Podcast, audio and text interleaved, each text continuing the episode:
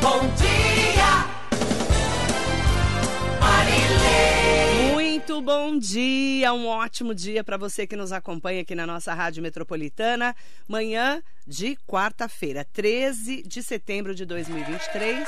Seja muito bem-vinda, seja muito bem-vindo ao Radar Noticioso, com muita informação, prestação de serviços à comunidade de toda a região do Alto Tietê. Ótimo dia para você que está conosco também no Facebook, no Instagram, no YouTube.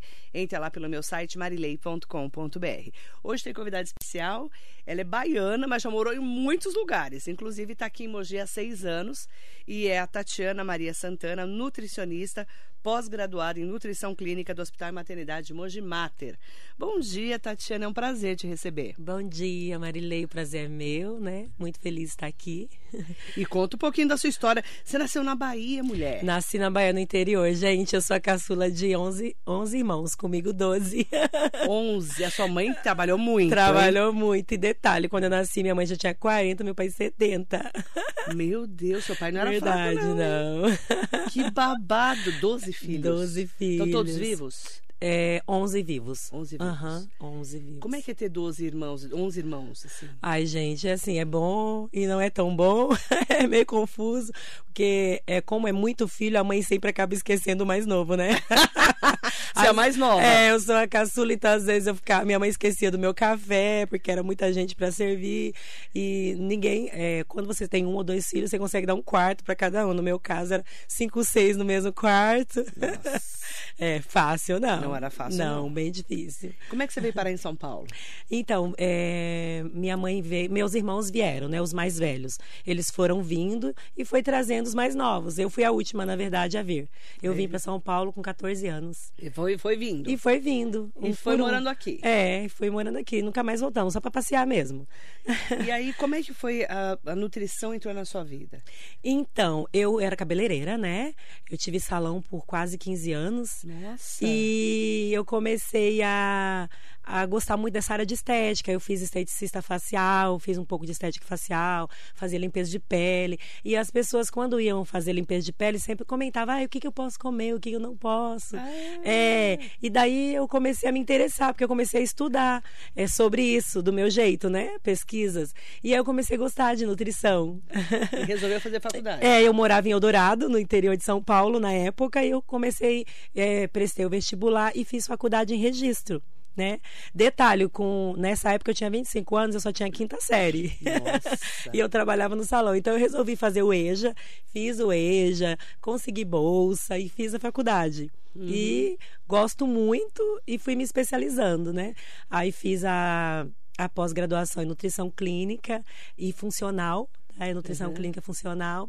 E como eu comecei a dar aula em curso técnico, eu go- gosto muito de dar aula também, né? E aí eu fiz o docência é, do ensino superior. Cheguei a ministrar aula aqui não no PAR, no Polo, e também faço supervisão de estágio com os alunos de nutrição.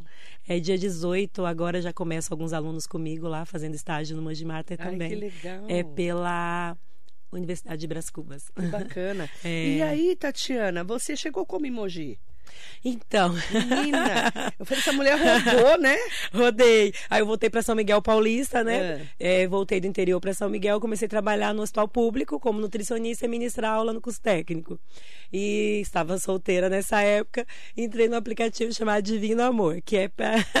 Só Olha que evangélico babado. conhece, é tipo o Tinder dos evangélicos. Ai, que legal. É, eu fiquei 24 horas no aplicativo e eu saí. E aí uma pessoa me procurou no Instagram porque me viu no aplicativo e falou que eu saí, entrei e saí muito rápido, que na verdade eu fiquei com vergonha de ter alguém conhecido. né? que Adoro, é o eu meu não marido. coragem de é, eu fiquei 24 horas. Eu saí. Uhum, Não tenho coragem. E ele foi muito esperto porque ele me, já pegou o meu e-mail e o meu Instagram. Através do e-mail ele me encontrou. Ele te achou. Ele me achou no Instagram. Como é que chama esse homem? É Paulo Ricardo, gente. Veio de Porto Alegre Paulo ainda. Ricardo. Gaúcho. E aí te achou. Aí me achou, a gente começou a conversar, pediu um plano alimentar, falou que tava malhando, precisava. Ah, começou- Nunca seguiu o plano alimentar de detalhe. Nunca seguiu o Não. plano, mas seguiu você. Seguiu. Oh, deu certo. Deu certo, a gente tá aí casado, né? Hoje ele é formado em Direito, ele trabalha com é, tributário, né? Que legal. É, e então e aí, como é que vocês vieram para Emoji? ele veio para Emoji através de uma empresa. Ah, ele É, ele era gerente de uma empresa aqui em Mogi. E, veio é, e eu vim para Mogi, porque eu, eu morava em São Miguel Paulista e sempre tive vontade de morar em Mogi. Como, como eu vim do interior, eu queria um lugar parecido, né? E Mogi é muito parecido com Registro, interior de São Jura? Paulo. É bem parecido. É bem maior que Registro, mas tem aquele mesmo ar de interior. Que. E, ao, e ao mesmo tempo tem todas as lojas, tem tudo que você precisa. Aí né? você se apaixonou por Mogi. Me apaixonei por Mogi, tô amando. Meus legal. filhos amam Mogi. E você- vó aqui em Mogi, minha neta vai nascer aqui esse mês. Que legal. É. Você tem dois filhos do primeiro casamento. Dois filhos. É, Tudo um de velho vi- já. É, um de 23 anos que já é casado e um de 18 que tá na faculdade. Ai, que legal. É. E você tá seis anos em Mogi. Seis anos em Mogi. Como é que foi chegar no Mogi Mater, assim, um, um hospital tão diferente para a região? Ah, então, quando eu cheguei em Mogi, o pessoal fala muito da Mogi Mater, É. né? Então eu, eu vim congregar numa igreja que tem cerca de mil membros, então é muita gente, né? E o pessoal sempre fala, ah, eu, é, as, as- principalmente a mulherada, que a gente conversa bastante. Ah, eu estive bebendo Mogi Mater, ah, eu passei no Mogi Mater. E aí eu fui no Mogi Mater na época, levei um currículo, isso há cinco anos atrás. Aí passou uns dois anos, eu levei de novo, né? E aí esse ano, graças a Deus, eu estava trabalhando em uma outra empresa como supervisora, então eu passava em várias é, empresas, né? Onde tinha a cozinha dessa empresa, mas não era o que eu queria fazer. Eu gosto muito de nutrição funcional, saúde da mulher, que é o que eu atendo também na, na clínica. E aí me chamaram, graças a Deus, estou amando, porque é tudo que eu mais gosto de fazer. Eu passo no- nos leitos para visitar as pacientes, para fazer triagem, para saber como elas estão. E elas, a maioria conta um pouco da história. Ai, que né? É, ontem teve uma situação de uma mãezinha que o bebê ia ficar na luz e ela chorou. E daí eu conversei um pouco com ela. É muito legal. A gente divide experiências, na verdade, É. né? É, essa semana eu ganhei uma carta linda de uma paciente também que estava era gravidez de alto risco, estava no UTI. Nós cuidamos bastante dela, né? Toda a equipe. E graças a Deus ela já está no quarto. O bebê nasceu, nasceu prematuro, mas está bem, né? Graças já está tomando fórmula. E eu recebi uma carta tão linda dela, assim, então é gratificante. É. É muito bom você trabalhar na área da saúde, né? Para mim, eu amo, principalmente a área clínica, né? Porque a nutrição ela é vasta, ela tem muito lugar, muita coisa para fazer. E eu gosto mais da área clínica. Já tentei fazer outra coisa, né? Mas as duas áreas que eu mais amo na nutrição é a área clínica e funcional e a docência, que é ministrar aula. Gosto muito de dividir o que eu sei, porque ensinando você aprende. Aprende Oh, muito. verdade. É, então, eu tenho aprendido muito com os alunos, é muito gostoso. É, essa semana também eu recebi uma mensagem de uma aluna chorando. Aí eu peguei o meu CRN, estou muito feliz. Agradeço tudo que você me, me ensinou, aprendi muito com você. E é gratificante, né? É isso que É, faz valer a pena. né? Faz valer a pena, não é só o dinheiro. A gente precisa do dinheiro para viver e para sustentar. Mas você saber que o seu trabalho está alcançando pessoas é mais, muito mais gratificante. Oh, e como? Nem me fale. Eu, eu entendo você, Tatiana. Seja bem-vinda, Mogi. Muito né? que Agora obrigada. você vai virar mogiana raiz. Sim, com né? certeza. E a gente vai falar sobre obesidade infantil. Sim. Que é um assunto que está sendo muito falado Sim. por causa da mudança da, da nossa vida. Porque o mundo Sim. mudou, né? Uhum. Não temos mais a comida que a gente comia quando a gente era criança. Isso Você é e eu, né? Isso é verdade. E aí a gente tem dados, s- são assustadores. Eu estava fazendo uma pesquisa, a obesidade infantil afeta 3 milhões e 100 mil crianças menores de 10 anos no Brasil. Isso. Os hábitos saudáveis têm mais chance de acompanhar a população durante a vida se começarem logo na infância. E a estimativa é que 6,4 milhões de crianças têm um excesso de peso no país. Isso mesmo. É muito, é muito grave. É gravíssimo. É muito grave. Como começa a obesidade infantil? Então, é, a obesidade infantil ela já começa é, quando o bebê nasce, né?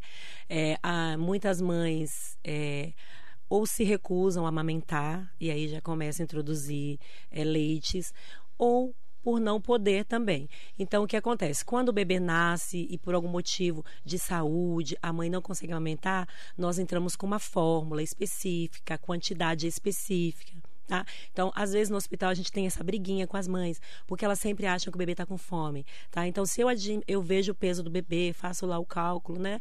A pediatra deixa lá prescrito e juntos nós eh, chegamos a um acordo de quanto aquela criança, e já está na diretriz também, de quanto aquela criança, devido ao peso, precisa.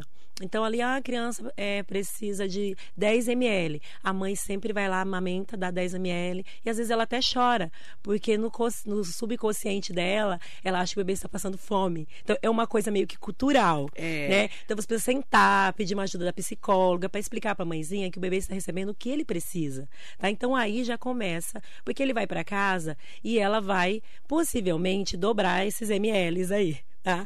Então, quando ele chegar aí aos três meses, ele já vai estar tomando uma madeira cheia de 300 ml, é, até duas. Já vi bebê que toma duas mamadeiras. A mãe fala, você manda duas mamadeiras? Aí eu falo, não, mãe. Ele não precisa de duas, né? Então, na verdade, a gente nem aconselha mamadeira, né? Os meus filhos, eles foram criados, é, mamou até os seis meses, né? Um mamou até um ano. E daí eu passei direto pro copinho. Eu não dei a borrachinha. Porque o uso do bico da mamadeira estraga os dentinhos da criança, deixa os dentes tortos, né? Hoje em dia toda criança tá, fez 12 anos já começa a usar aparelho. Né? Então, assim, o, o chupar aquele bico vazio, sem ter nada, também libera o suco gástrico, o que acontece? Quando nós comemos, né, eu faço minha refeição, então o meu estômago ele libera o suco gástrico que é para ajudar na digestão. E a criança que está chupando aquela borracha, o que, que o cérebro dela está entendendo que ela está comendo algo, né? Então vai liberando a a- o suco gástrico que faz mal para o estômago. São crianças que novas vão ter gastrite. Eu sei porque eu tenho no meu, no meu meio familiar criança com 7, 8 anos que já teve gastrites, né? Então a criança fica o dia inteiro viciado naquele bico que não é higiênico, nem sempre é lavado da forma adequada. Outra coisa, as mães adicionam na mamadeira muito carboidrato, né? É que eu não, não posso falar os nomes aí, mas Mas coloca tudo. lá os pozinhos, né? É, tem Riquíssimo, engrossante, é, o chamado Silon, né, né? Uhum. Um monte Isso. Neston. Então, aqui, É. o organismo da criança ele não está preparado. Tá? Então, até os dois anos de idade, o organismo da criança ele não está preparado para certos alimentos. Alimentos ricos em carboidratos simples, tá? que são as bolachas prontas, danones, é, é, achocolatados no leite, e esses nestons e mucilons da vida. São excessos de carboidrato. E às vezes eles vêm escrito que tem aditivos de vitamina, isso e aquilo, mas não é necessário. Né? Então, a criança, até o sexto mês, ela só precisa do leite materno. Após o sexto mês, você vai introduzindo alimento.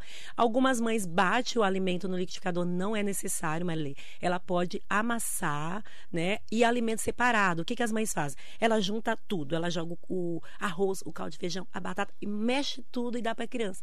A criança, ela não tem como discernir o que é o que. Né? Então, às vezes, a criança não quer comer porque ela não gosta de algum aditivo que está ali, mas ela não sabe identificar porque a mãe não separou. Então, o ideal é que a mãe separe a cenourinha amassadinha aqui, a batatinha amassadinha ali, o feijão com arroz, tudo bem, é, é cultural nosso. Pode pôr o caldinho de feijão no arroz, tudo bem. E aí vai dando para a criança amassadinho e não batido, porque a criança não aprende a mastigar, porque você bate tudo e põe na boca dela, ela engole. né? Então ela não desenvolve essa parte, né? A mastigação. É, então ela, ela não consegue é, deixar enrijecer essa parte que nós precisamos ter ela forte, né? Que é o maxilar, mastigar. Então aí ela, ela consegue enrijecer. Ela trabalha essa área a dentição, né? Então é na mastigação que ela adquire tudo isso. Então a mãe tira isso da criança, não é por mal, é por amor, né? Então ela não sabe que esse amor está fazendo mal para o filho. Outra coisa muito errada que os pais cometem, dar refrigerantes para as crianças e alimentos processados. Criança tem que comer alimentos in natura e minimamente processado. Normalmente os pais dão alimentos ultraprocessados para os filhos. Às vezes é por falta de tempo e às vezes é porque é, é porque não tem é, é excesso de amor mesmo. Ah, isso é gostoso, eu vou dar para ele, porque eu não tive na infância. Tem muito isso também, tá? Ai, na minha infância eu não tive iogurte, na minha infância eu não tive tais coisas, então eu vou dar pro meu filho. Então lembre da maçã que você não teve na infância, dá pro teu filho. Melhor Lembra a da- maçã. Lembra das frutinhas? Mamão, Mamão. banana. É, né? Lembra das frutinhas, uma laranjinha. Outra coisa também, a criança, ela não tem esse, é, o sensorial ainda de, de falar, ah, isso aqui tá mais salgadinho, eu prefiro, isso aqui tá mais doce, eu prefiro. Então, prefira não dar nem sal e nem açúcar. Tá? Eu criei os meus filhos, a alimentação deles não tinha nem sal e nem açúcar. Eles vieram descobrir isso depois dos dois anos de idade.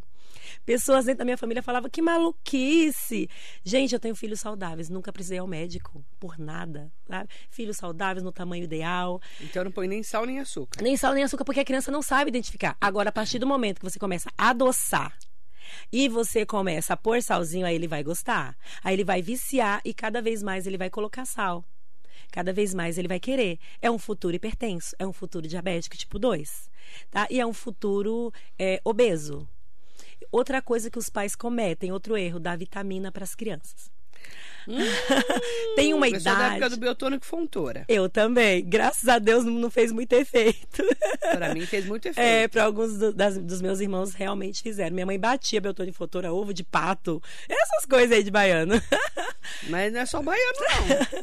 É em geral, né? Em geral, é todo geral. mundo. Minha filha tá muito magra, enfiava a vitamina. Aham. O que acontece? A criança, ela começa a comer bem a partir do sexto mês, ela começa a identificar os alimentos, ela começa a dizer, esse gosto, esse não, porque você deu separadinho. Ela teve a oportunidade de saber o que é uma uva. Muito importante você falar. Você está comendo uma cenourinha, tá?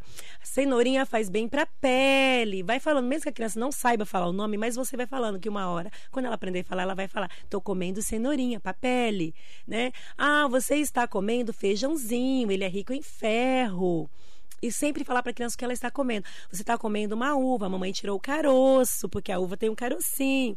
Então ela vai, ela vai, você vai colocar maçã, laranja, uma hora ela vai falar: "Eu quero a uva", porque ela conheceu os alimentos que você apresentou.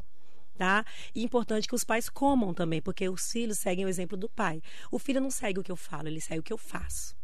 Né? Então não adianta você falar para o seu filho que saladinha é bom se ele não vê você comer. Importante também, a criança tem que comer à mesa com os pais. Né? Ah, eu trabalho, não dá, mas tenta pelo menos uma vez no dia, nem que seja jantar.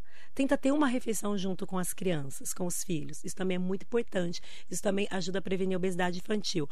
Outra coisa, a criança precisa fazer atividade física, gente.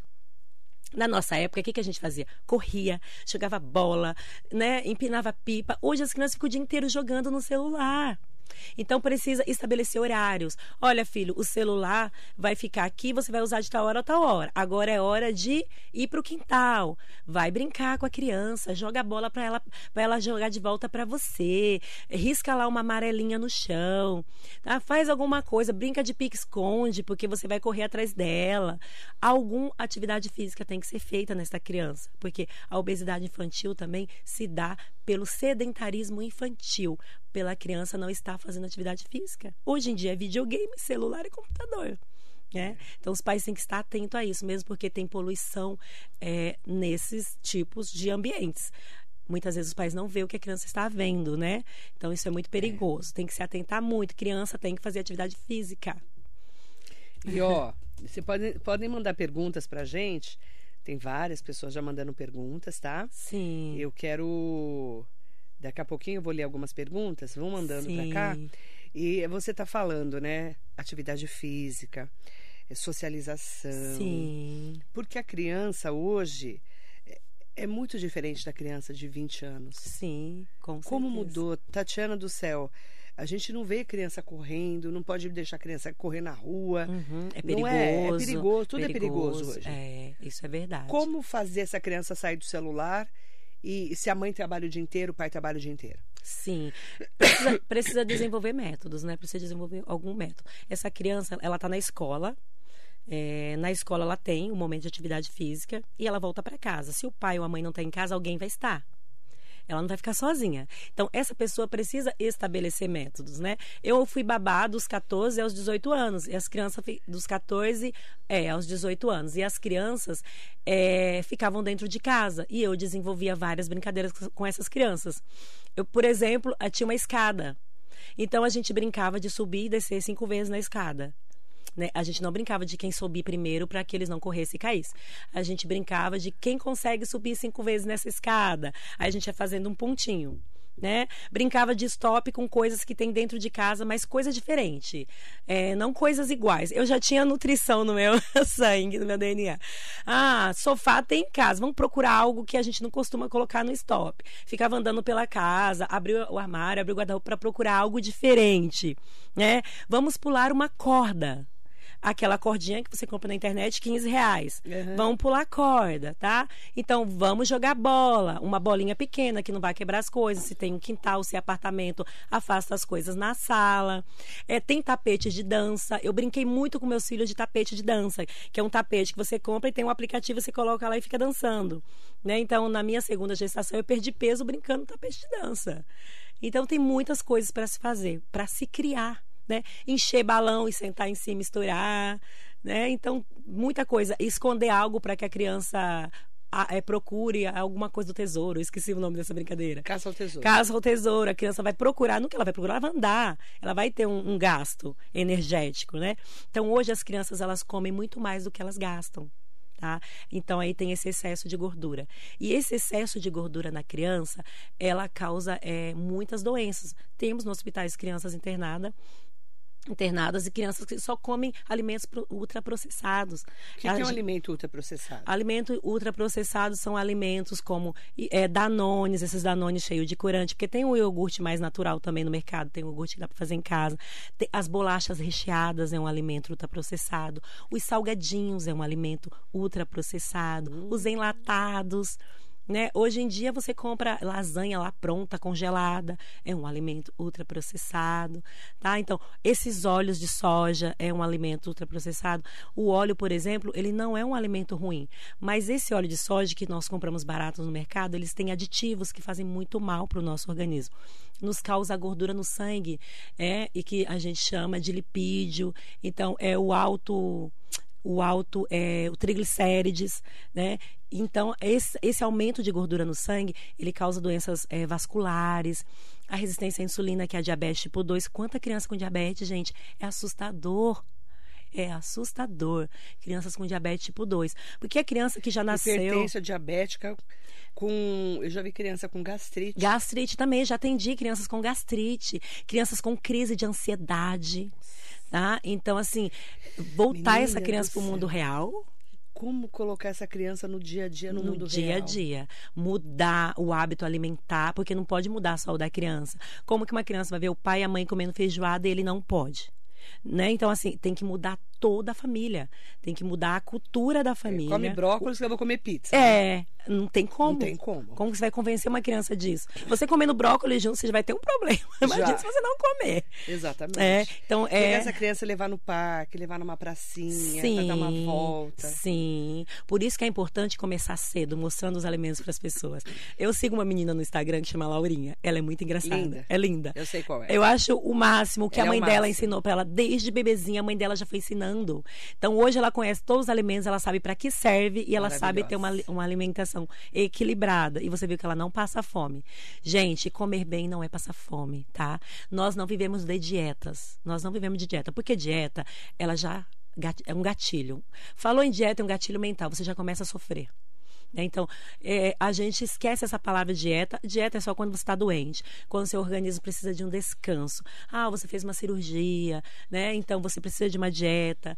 O seu organismo precisa descansar naquele momento. Você está saudável, está acima do peso, você não faz dieta, você se educa. Né? A nutricionista vai calcular quanto de carboidrato você precisa no dia devido ao seu peso e à sua estatura. Ela vai calcular quanto de proteína você precisa no dia, quanto de vitaminas e minerais, e ela vai te dar ali um plano alimentar calculado. Ela vai te dar uma lista de substituição, porque você não vai ficar com aquele plano alimentar comendo todo dia a mesma coisa. Ela vai deixar um dia livre para você. Só que algumas pessoas pegam esse dia livre e comem tudo que ela comeria numa semana. Também tem que ter muito cuidado. tem que ter muito cuidado com esse Adoro. dia livre, né? É dia livre. É, então, é dia você- do lixo. É o dia do lixo, que então eu acho uma palavra esse papo, né? Dia do lixo. É. Eu tô rindo. porque É o dia do lixo. Eu falo, gente, não pode comer lixo. Desde quando o ser humano come lixo, né? Então eu uso a palavra É dia absurdo. livre. Mas aí eu já falo, olha, esse dia livre é um dia que você vai comer algo que você gosta. Mas se você Não é gosta pra comer de. tudo que você gosta no mesmo Não dia. é pra comer tudo, você vai escolher dentro das coisas que você gosta e vai comer uma. Muito bom, cara. Você Né? ter visto de tudo já, né? Já, a gente vê de tudo. Já viu de tudo? E as, e as mães, cara, eu tô rindo porque assim, minhas filhas amamentaram, amamentei no, na- no peito, tudo. Sim. Mas depois vim trabalhar, entrar com a Aham. fórmula. E a minha filha tomava uma mamadeira, cara, de um litro de leite, assim. Era Você uma cometeu mamadeira. esse erro. Pô, você tá contando, eu tô aqui, ai meu Deus do céu. A criança Ai. fica com o estômago glaciado, né? Porque vai do comer. céu, minha filha, ela Aham. falava assim, mãe, eu era gorda. Minha filha agora é atleta, ela Aham. tem trauma de... Sim. Mãe, eu era gorda quando a criança dava muita comida pra mim, ela fala. A É, gente acha que o filho vai passar fome, cara. É, é amor. Essa nutricionista é uma louca. Imagina que eu vou dar só 100 ml. Aham. Não, não que você é doida? Fala, tem gente que chega no hospital. Essa é, é louca. É, tem gente que chega no hospital com criança com problemas respiratórios. Então, alimentos como é, esses danones que tem corante, ele agrava o problema respiratório, tá, mães? Então, você que tá em casa que não, sabia disso. chocolate pra criança. Chocolate agrava problemas respiratórios. Então, você que dá leite com chocolate para sua criança, Não dê. refrigerantes. Se a criança tiver problema respiratório, crise de rinite é, é, e essas ites aí da vida, só vai agravar. Então, quando chega no hospital, o médico, o pediatra, entra com tratamento, Tira entra tudo. com antibiótico, e aí eu tenho que tirar e explicar para a mãe: olha, vamos trocar. Ontem mesmo eu negociei diretamente com a criança, porque a mãe já queria chorar. A mãe já começa a A criança chorar. tinha quantos anos? Gente, Quantos cinco anos? anos. O problema não é a, a criança. mãe surtando, É, a gente, criança não. Não, o problema não são as crianças, são realmente os pais. É. Todas as crianças que eu já atendi, que A eu já trabalhei. ferra os filhos, gente. Eu tô sendo sincera. É, ferra. E daí eu, eu negociei com a criança. Que tal se eu colocar no seu leitinho uma bananinha e uma maçãzinha? Não. E aí fui falando o nome das frutas. Ah, então tá bom. E que tal se eu mandar a banana inteira para você comer? E da- tá bom. A, a criança acabou comendo duas bananas e comendo quatro biscoitos de polvilho e esqueceu o leite com achocolatado. Ah, e tomou um suquinho de laranja. a mãe surtou. O suco de laranja sem açúcar, a criança não reclamou e tomou. Quer dizer, a criança não sofreu, gente. Ela comeu muito bem. E a mãe chorando. Porque na mente da mãe. culpa é da mãe do é, pai. É, na, na mente da mãe, a, a nutricionista, que é uma bruxa, junto uma com bruxa. o pediatra, que é outra bruxa, É. deixou o filho dela passar necessidade. Fome. Fome. Vê pensa, Tá? né? E essa criança vai ficar bem, porque o problema respiratório dela vai melhorar rápido, porque além da medicação, ela está cuidando da dieta, porque a medicação e a alimentação andam junto. Né? Toda, toda mãe que tem um filho bebê precisa de uma Tatiana na vida dela.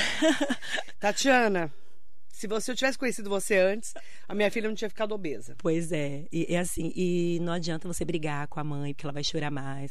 Não adianta você ficar falando, Sim, ah, sim. Como é que você acusar. faz a mãe começa a chorar? Olha, mãezinha. Conta, vai, vamos lá, olha, chorando. mãe- é, olha, mãezinha, vamos conversar. Então, o seu filho, ele não vai passar fome, ele vai, é, ele vai ter por dia a necessidade calórica que uma criança precisa por dia. Eu tenho o peso dele, eu tenho a estatura, eu, eu como nutricionista posso calcular, tá? Eu vou mandar para ele tal alimento que é rico em tal coisa, tal alimento, porque é, esse problema que ele tem respiratório, se ele continuar comendo esses alimentos que a mãezinha tá mandando, ele nunca vai melhorar. Ele vai ser um adulto doente. Vai ter uma época da vida dele que a mãezinha não vai estar na vida dele, ele vai estar sozinho, sem você. Ele vai precisar se virar. Então ele precisa aprender o que ele vai comer. Ele precisa aprender não só para hoje, porque hoje você está aqui, amanhã você pode não estar na vida dele. E mesmo que você esteja vivo, você não vai estar na vida dele, porque ele vai ficar adulto, ele vai crescer, ele vai ter uma uma vida. Então, se ele aprende hoje, ele vai levar para a vida, né? Eu sei que Cara, tudo você é, fala isso todo dia pra toda mãe. tem que é algumas, né? Pelo amor de Jesus. Eu não podia ser nutricionista. não. É porque se você for acusar ela, ela já está se sentindo acusada. Porque nós mães já se sentimos acusados por tudo de errado que A der na é vida do tudo sempre filho. da mãe. É, se o seu filho está doente, você pensa o que, que eu fiz de errado. É. Então, se você como profissional vai lá acusá-la, você só piora a situação. Né? E a criança perto da mãe, ele chora. Então, às vezes eu aproveito também a hora que a mãe vai almoçar no refeitório. Aí vou lá que a criança está sozinha. Né? Fala pra tia, o que, que você gosta de comer? O que que você come no dia a dia? Eu descubro assim, barbaridade. Bolacha, bolacha recheada, miojo, Salgadinho. salgadinho, aquele é uma chips, Cheio né? de corante. aquele cheetos, Cheetos, Né? e, e por aí vai, né? Fofuras. fofuras, é, aquele fofuras É. também, aquele sacão, né? É. Que é bem grandão, né? Que mais, Tatiana? É, Danones. Danones. Né? E aí é excesso de carboidrato. O que você come no almoço? Ah, macarrão. Macarrão e o quê? Macarrão. Macarrão e salsicha. macarrão e linguiça, arroz. Salsicha. Arroz é, arroz é carboidrato, né? Principalmente o arroz lavado, ele é carboidrato, você não pode cortar ele, mas você precisa ter a noção de quantidade. Então, normalmente as pessoas enchem um pratão de arroz, colocam um pingo de feijão e carne. Né? E é, é a cultura do brasileiro. Ele não tem aquela cultura de colocar duas colherzinhas de arroz, duas colherzinhas de feijão. Ali ele colocar um legumes cozido, uma verdura cozida, acrescentar uma salada, colocar uma proteína saudável. O que é uma proteína saudável? É uma carne magra, assada, grelhada, cozida, picadinho com alguns legumes, né? Ele não tem essa cultura. Um franguinho. Não, o franguinho dele tem que ser encharcado no óleo. Joga ali naquela tacho de óleo, frita ele. O que, que você acha da air fryer? Eu acho bom. Algumas pessoas falam, ai, porque é, tem. fica na energia, pode causar não sei o quê. Não, gente, é bem melhor do que fritar. Coloque na airfryer. Ou no forno. é Ou no melhor. forno. é. Eu uso sempre o forno. Na verdade, eu nem tenho airfry. Mas se você tá com pressa, entre você fritar e colocar na airfry, coloque na airfry, tá?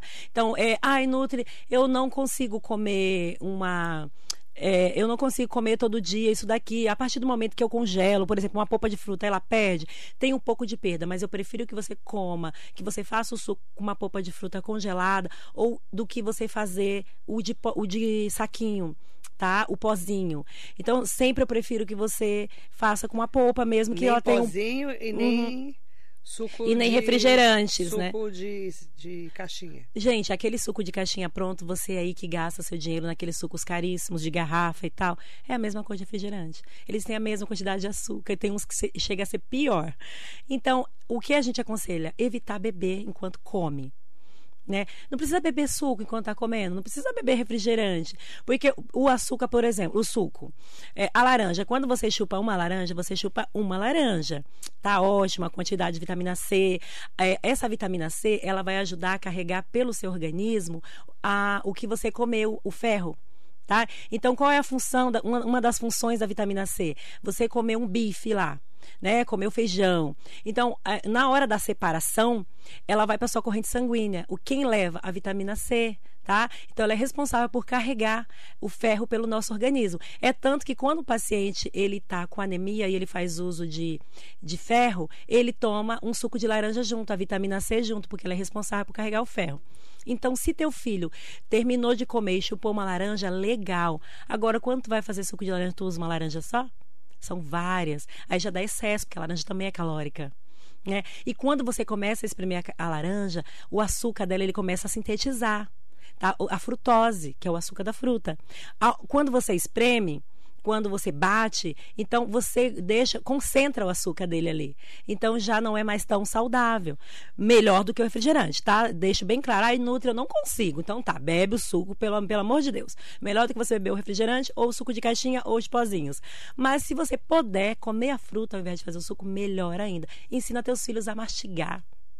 Quando você chupa uma laranja e come o bagaço, aquelas fibras vão para o teu organismo, teu intestino funciona bem, né? Então, é, a, a vitamina C, além de ajudar a carregar o ferro é, pelo organismo, ela também a, é, antioxidantes, né?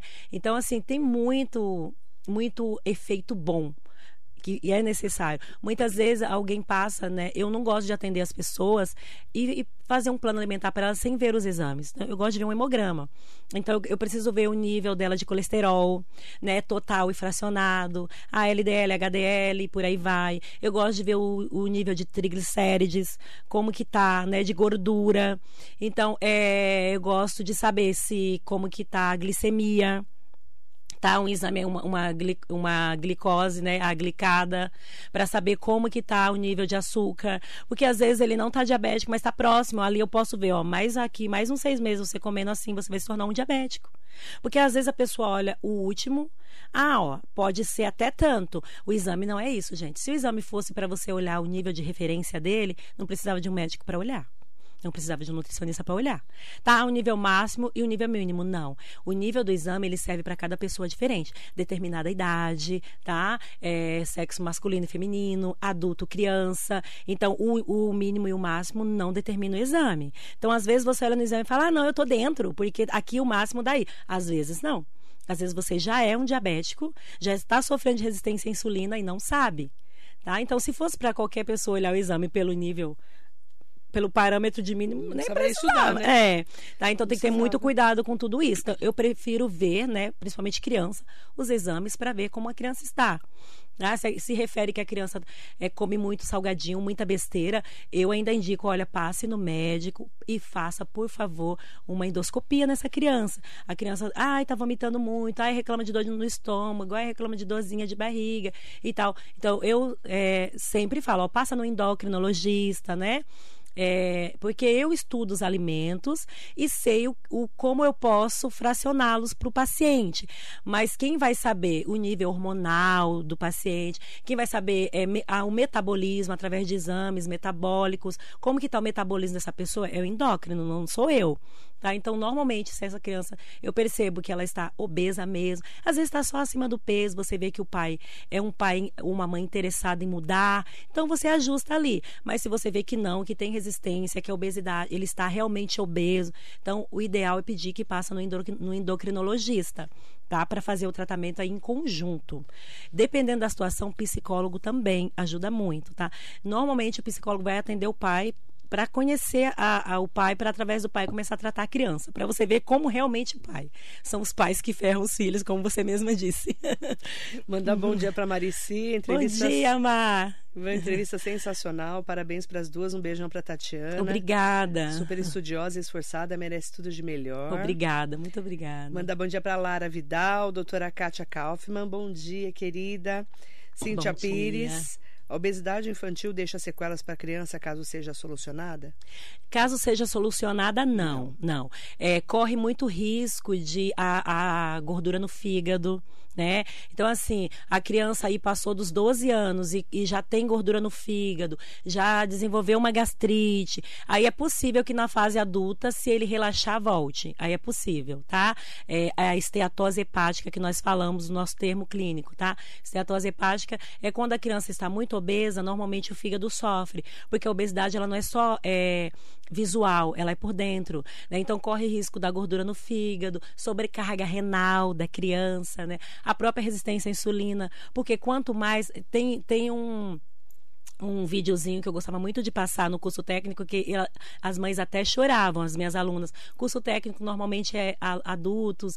Eu tinha muita mãe que é, criou os filhos e não estudou, e aí depois dos 40, 50, ah, vou fazer um curso técnico, né? Então eu tinha muito esse público no curso técnico. Então eu passava um videozinho que mostra. Porque assim, quando nós comemos, por exemplo, eu vou comer um sonho. Todo o açúcar que está no sonho, ele não pode ir para a minha corrente sanguínea. Então, qual o trabalho do pâncreas? O cérebro diz, pâncreas, é hora de trabalhar. O pâncreas começa a liberar insulina. Você que lute, É, pâncreas. o, o pâncreas começa a liberar insulina. O que que isso faz? Ele retira a- a- o excesso de gordura e só vai para minha corrente sanguínea a necessidade que eu preciso daquilo, né? E quando a criança fica o dia inteiro comendo é, bolachas recheadas, você deixa as coisas fácil para a criança ir lá e pegar. Não pode. A criança tem que entender que ela precisa pedir para um adulto e ele dá para ela. Nada pode ficar fácil para a criança pegar, nem mesmo as frutas. Porque ela não pode comer excesso também. Tudo em excesso faz mal. Então, o que acontece? Ele tá o dia inteiro, ele come é, três, quatro bananas. Riquíssima em carboidrato. É ótima. É rica em triptofano, que ajuda no emocional, tá? Porque atua. pode comer quatro é, atua no hormônio, né? Da, da saciedade. Mas três, quatro por dia já é excesso, porque ela é rica em carboidratos. Então, aí você comeu um pacote de bolacha recheada. Ah, é laranja, é saudável. Já comeu quatro bananas, um pacote de bolacha recheada, chupa três, quatro laranjas, tá? Então, o, o cérebro tá falando, pâncreas, vai, vai, o pâncreas está liberando insulina. Chega uma hora que o pâncreas cansa, essa insulina acaba. Tá? O pâncreas fica murchinho, fica lá no lugar dele, mas não serve mais para nada. Começa com uma resistência à insulina. Ele começa a liberar menos, ele começa a esquecer que tinha que liberar, aí sobe o destro, tá? E aí a pessoa começa a sentir cansaço, passar mal, principalmente criança. Tem criança que não quer nem andar de tão cansado que tá.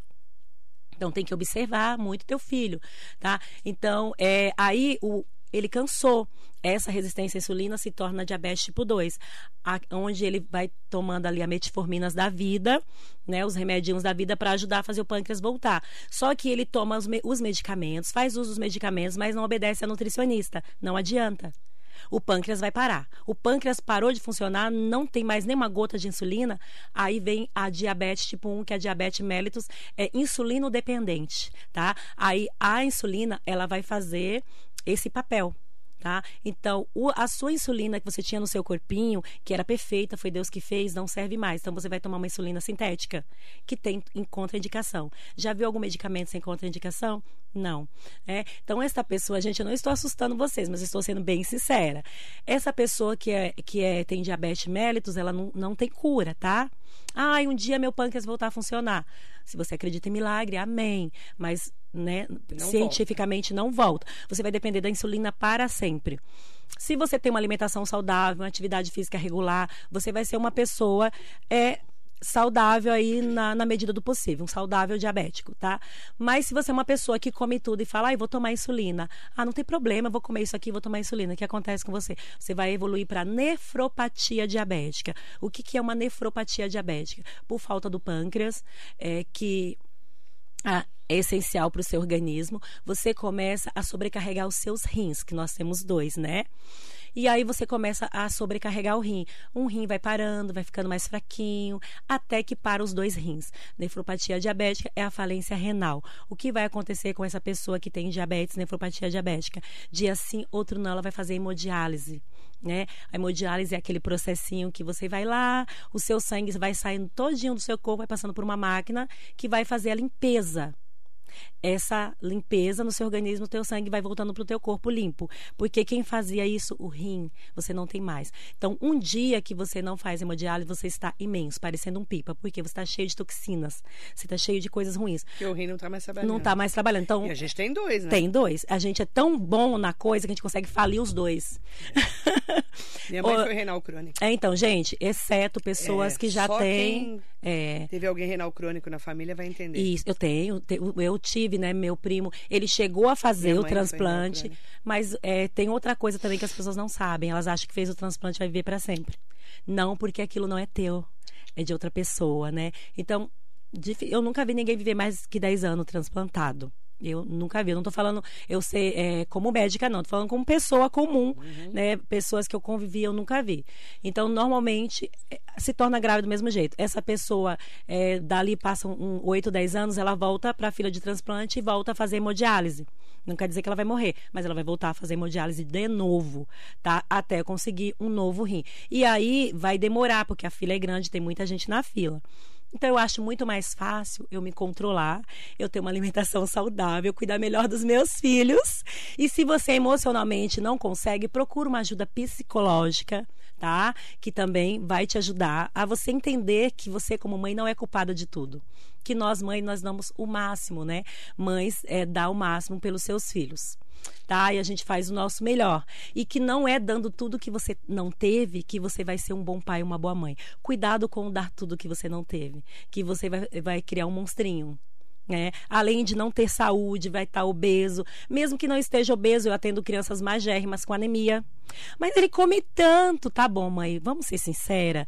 Vamos, ó, vamos falar pra mim. Você vai me contar o que ele comeu ontem. Aí ela conta, ela mente. Quase todas as vezes. Aí você pergunta pra mente. criança. É.